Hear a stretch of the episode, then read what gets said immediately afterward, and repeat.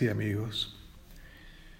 He decidido hacer estos podcasts para ir eh, colaborando en la construcción de una memoria de la educación y en particular de la, de la UNAE.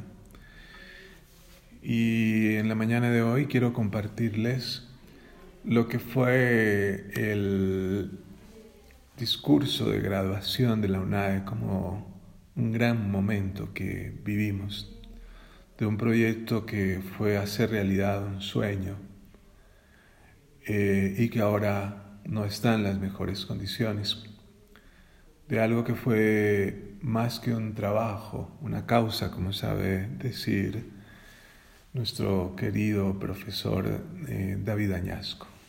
Por eso me he permitido eh, hacer este, esta grabación. Hoy es un día para celebrar, nuestro corazón está contento. Este es un lugar en la montaña al que queríamos llegar, para tomarnos una copa de vino mientras escuchamos a Piazzolla. Y quisiera hablar en tres tiempos. El pasado reciente. Macondo era una aldea de 20 casas el mundo era tan reciente que las cosas carecían de nombre. Así se cuenta en las primeras páginas de Cien años de soledad de Gabriel García Márquez.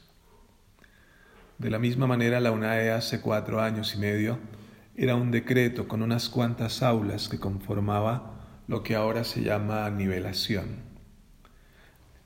Estaba ahí el Burgay, paciente, el Cerro Santa Ana, que nos mira sin darnos cuenta.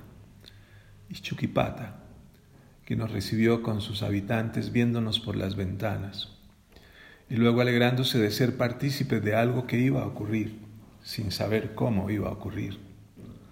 Desde ese entonces el paisaje se fue llenando en realidad, fue cambiando con nosotros, y ahora no somos los mismos que hace cuatro años y medio. La UNAE en su comienzo tenía un poco más de 250 estudiantes y algunos profesores. Había algo, pero ese algo se parecía a nada.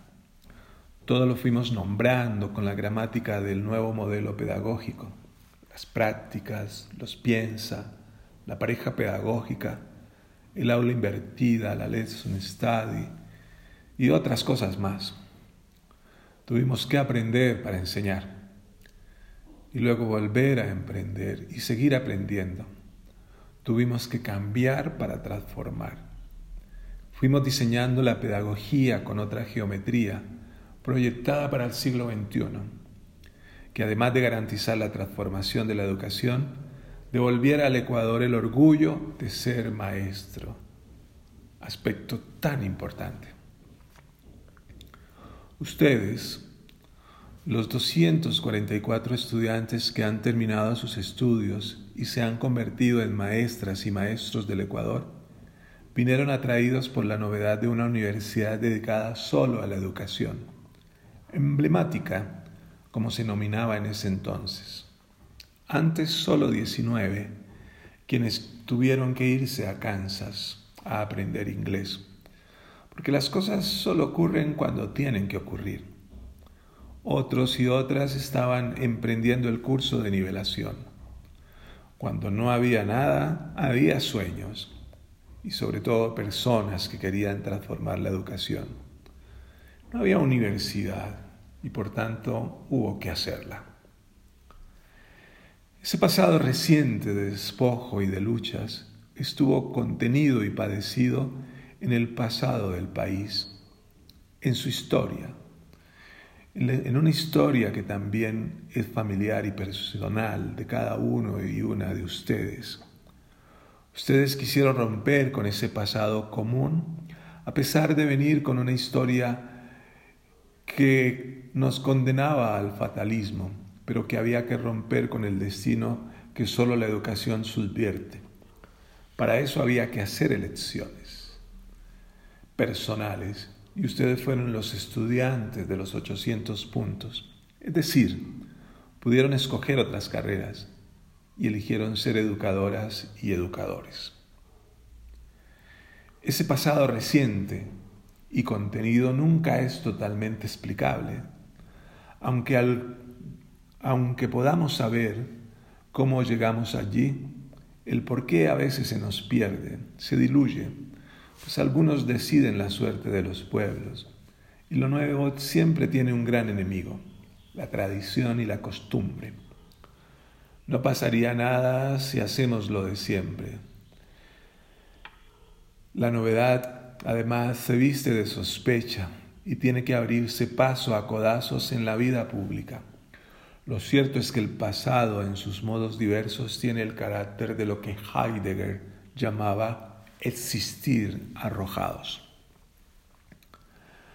Hay un pasado reciente que nos constituye y olvidamos el que debemos desempolvar y recordar, que no aparece si no es por la educación, y al que debemos volver no para repetirlo, sino para pensarlo en el presente y organizar otro futuro. Pues el tiempo no es lineal, es una espiral que regresa alejándose, pasa mientras nos obliga a regresar por medio de la lucha, el pensamiento, la fiesta y el ritual. Ese pasado del pasado ha sido también de Simón Rodríguez, para quien la igualdad no era una teoría, era una práctica, quien pensó que las repúblicas se inventan por medio de la educación, no por la política. Por eso si queremos que algo se transforme tenemos que cambiar la escuela, como educadores y educadoras que somos. Solo la educación puede hacer un nuevo mundo donde podamos vivir. Todo lo demás es demagogia. Así, cualquier proyecto pedagógico tiene relación con libertades, dignidades y autonomías. Ese pasado del pasado tiene relación con Sarmiento en Argentina, con sus contradicciones, pues cuando se preguntaba sobre cómo educar para configurar otro modo de estar en el mundo, al mismo tiempo rechazó las clases populares, contradicciones que siguen presentes en nuestros gobernantes y que se repiten en el pueblo, porque todavía se considera que de los pobres no hay cómo esperar nada. Un pasado que constituye un gran tejido con Martí, para quien la vida es hermosa, que nadie se acobarde mientras haya libros, luz en el cielo y amigos en el mar. La fuerza está en el saber, más que en los puñetazos. Él puso sobre la mesa la construcción de una América diversa y universal, en la medida que fuéramos más de lo que somos. Para ello había que descolonizar América del poder español y con más razón ir hacia una educación que piense con cabeza propia y no con personas que repitan pensamientos predeterminados. Parte de ese pasado también fue Vasconcelos, quien quiso construir una nueva cultura sobre la base de la identidad latinoamericana. Mientras tanto pensaba que los indígenas debían ser tutelados por ser menores de edad, sacando de nuestra América a sus habitantes reales de Gabriela Mistral, para quien la instrucción de la mujer es la formación de todo un sexo. Las mujeres deben aprender a leer, decía ella. Ella luchó contra la creencia de que el indio no tiene capacidad intelectual y subrayaba que jamás debe el maestro eh, hacer que el niño no crezca por sí mismo. Mariátegui, para quien la revolución no es solo por el pan, es también la conquista de la belleza. Él comprendió la importancia del mito porque no es algo que se ubique entre la mentira o la ficción. Es un elemento catalizador, regulador. El mito es lo que levanta y construye a los pueblos, no es la razón. Y por último, Paulo Freire quien pensaba que el educador debe involucrarse en los problemas de los pueblos. La educación es una acción política capaz de liberar a los oprimidos. Alfabetizar no es juntar palabras, es tomar conciencia.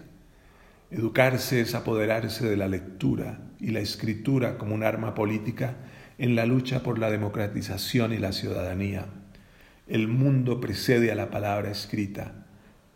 No debemos separar a la lectura y la escritura del universo cultural. Tenemos que romper con la escuela donde el profesor sabe todo y el estudiante no sabe nada.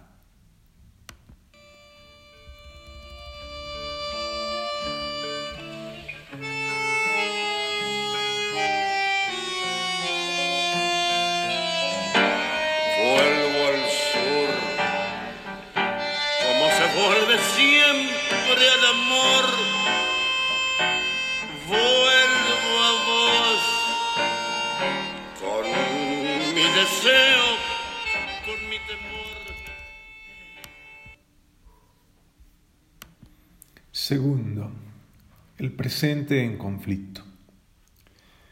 Queridos jóvenes maestras y maestros, habitamos el mundo de las libertades vacías que se derivan del referente universal dinero. Just do it, solo hazlo. You can, tú puedes. Vive como tú quieras. Lemas que pertenecen al mundo del mercado. Ustedes deberán construir un mundo mejor que el heredado por nuestra generación, cuando el modelo liberal y, democrático y la vida occidental aparece como insuperable. Pascal Brunner decía, el modo de vida occidental no es negociable. Van a necesitar diseñar otros modos de vida. Al mismo tiempo deberán luchar contra el deseo reactivo de un regreso a la simbolización tradicional, a la jerarquía, un deseo encubierto por el relato religioso. Deberá ser un modo de vida donde pueda volver la verdad cuando ahora prevalece la mentira objetiva, o mejor, cuando decir la verdad significa mentir. Para un mundo que miente, decir la verdad es la mejor manera de, mentir. Al respecto, Freud decía, comillas, ¿por qué, vas a, ¿por qué dices que vas a ir a Lemberg si en realidad vas a ir a Lemberg? Cierro comillas. Queridas maestras y maestros, eduquen contra la privatización del intelecto, de la universidad, de la educación. Los contactos personales han sido privatizados en Facebook Twitter, Instagram, Google, porque la desterritorialización del capital necesita cada vez más de formas autoritarias de Estado. Lejos de desaparecer el Estado, se refuerza mucho más. Tengamos cuidado. Sus próximos estudiantes, niños y niñas, y todos nosotros Vivimos en una contradicción verdadera y profunda del capitalismo tardío y decadente, mientras reproduce desigualdades monstruosas, patógenas, despliega cínicamente la visión de una simbolización igualitaria, la cual oculta la falsa contradicción por medio del escape de la tradición de un occidente que disuelve las jerarquías simbólicas tradicionales en provecho de jerarquías reales y disimuladas por la neutralidad monetaria, acompañada de una reacción fascista muy peligrosa, una violencia espectacular que anuncia el regreso de las viejas jerarquías. Así, la moneda hace el oficio del simbólico inmaterial, mientras se regresa a la vieja moral y a las jerarquías incuestionables. Ustedes, queridas maestras y maestros, están entre dos aguas, contra la ruina de lo simbólico, en las aguas congeladas del cálculo capitalista, del cálculo de la ganancia, a la que se refiere Marx, y contra el fascismo reactivo de la actual simbolización nueva. Apóyense en Marie en el principio de educabilidad. Nadie puede decretar la ineducabilidad de nadie. y el principio de la libertad, donde nadie puede aprender por otro. Dos principios fundamentales para que la educación no pierda de vista la emancipación.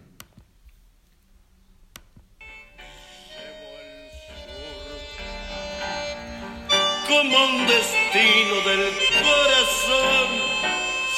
Soy del sur, como los aires del bando neón. Sueño el sur, inmensa luna, cielo al revés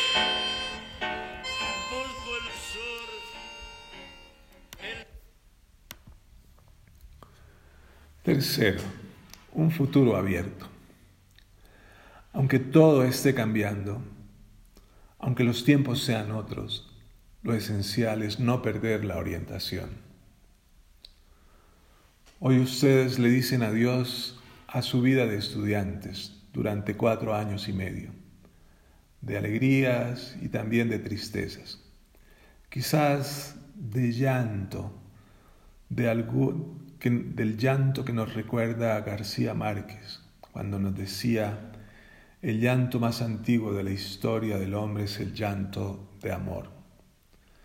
Ustedes se formaron en la UNAE, vienen de aquí, y aunque, como también dice Cien años de soledad, uno no es de ninguna parte mientras no tenga un muerto bajo la tierra. Se irán a otros lugares, solo cuiden su corazón de lo contrario se podrirán vivos. La realidad seguirá siendo escurridiza, momentáneamente capturada por palabras. Partirán con muchos recuerdos que la soledad selecciona y acumula. A veces los que quedan son los más amargos. Ojalá en su memoria se lleven lo hermoso de la UNAE no olviden que vienen de un proyecto que Ecuador lo luchó, lo soñó, como en Macondo, con temeridad atroz, con orgullo ciego, con tenacidad insensata, con dignidad relativa. Ustedes no van a construir el futuro, son el futuro. Son los maestros y las maestras del siglo XXI el mundo no cambiará para recibirlos. Ustedes deberán cambiar el mundo, cambiando la educación. Necesitamos fundar, construir, no se adapten, transformen la realidad educativa. Tienen una ventaja y es que son jóvenes. Badiou dice que la sabiduría suele estar al lado de la larga experiencia, de edades largas, de la vejez. Hoy esa valoración ha desaparecido en provecho de su contrario, de la juventud de ustedes. El mandato contemporáneo hoy es permanecer joven y esto lo ha entendido el mercado.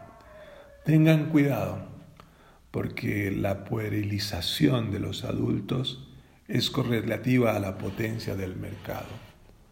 Tengan cuidado con la infantilización de la sociedad y de la política donde busca siempre en otros esconder sus propias culpas e injusticias. En los hogares pobres de América Latina y el Caribe, es frecuente que los primeros hijos dejen su ropa a los que vienen. Ustedes dejan muchas cosas para los que les siguen. Son esperados por quienes no conocen y no los conocen. Ustedes fueron los primeros, los que comenzaron, y nadie les quitará ese carácter de primeros en esta linda y dolorosa aventura que se llama UNAE. Para son el tiempo es duración, el presente es el único real, el pasado ya fue y el futuro todavía no es. Lo que ocurrió antes fue futuro futuro se convierte en presente y después pasado. El pasado cuando se piensa es presente. Es una ventaja que el futuro esté abierto. Aprovechen esa condición. En la metafísica africana, el ser no es lo que es, sino lo que tiene fuerza y es actuado. El tiempo es dinámico.